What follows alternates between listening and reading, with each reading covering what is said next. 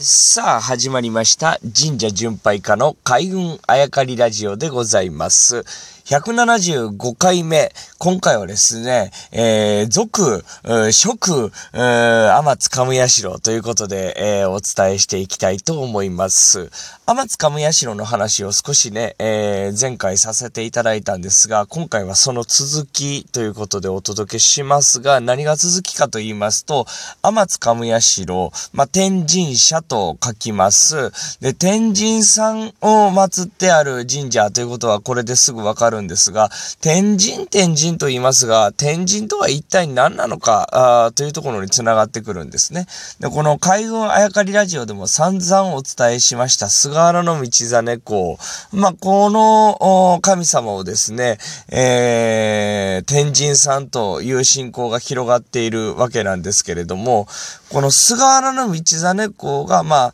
えー、この世を去って起きたことから天神さんと言われるようになった。まあ、その話もしたんですけれども、じゃあ、菅原道真が、そもそも菅原道真公が生まれる前から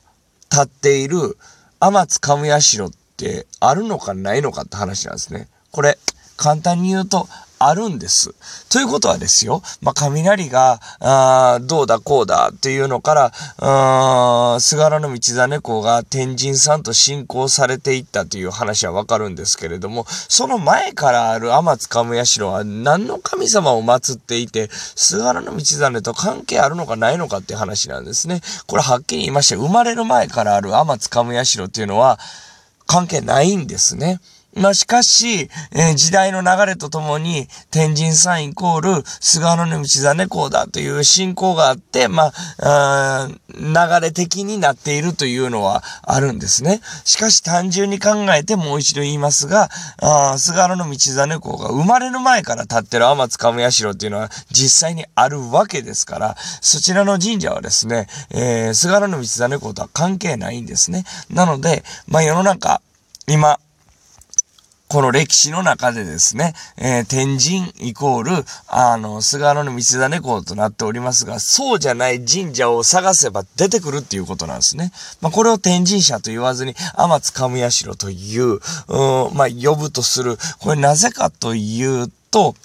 天津神社、まあ、天神信仰、天神さんって何なのかっていうのは、もともと、天津神、国つかみという二つのグループが神様にあるんですよというお話を、これまたこの番組にもさせていただきましたが、この国つかみではない天つかみのグループの総称を天神と言ったと言われてるんですね。つまり、この天つかみ、天にいる神様の総称、グループの総称が天つかみだった。まあ、その、神様自体を祀る神社なんで、特定の神様というよりかは、天津神、天にいる神様を祀るところですっていうのが天神社、まあ、天津神社だったと言われているんですね。そこから雷を落とすのが菅原道真公じゃないか。雷ってどっから来る天から雲の上からっていうことで、えー、菅原道真公イコール天神になっちゃったんですけれども、実は天神イコール天津神のグループの神様、グループにいる神様ということだったというのが、こっから分かってくるんですね。ちょっと整理してみると、天津神社。天神社という字はですね、天津神社とも読める、天津神社っていうのは何だ。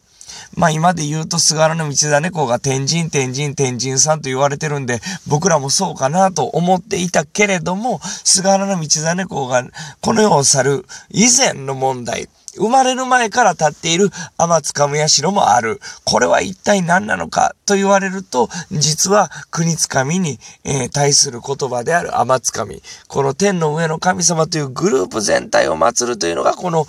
天神社だったということですね。ちょっと天津神社から続けてお話をさせていただきました。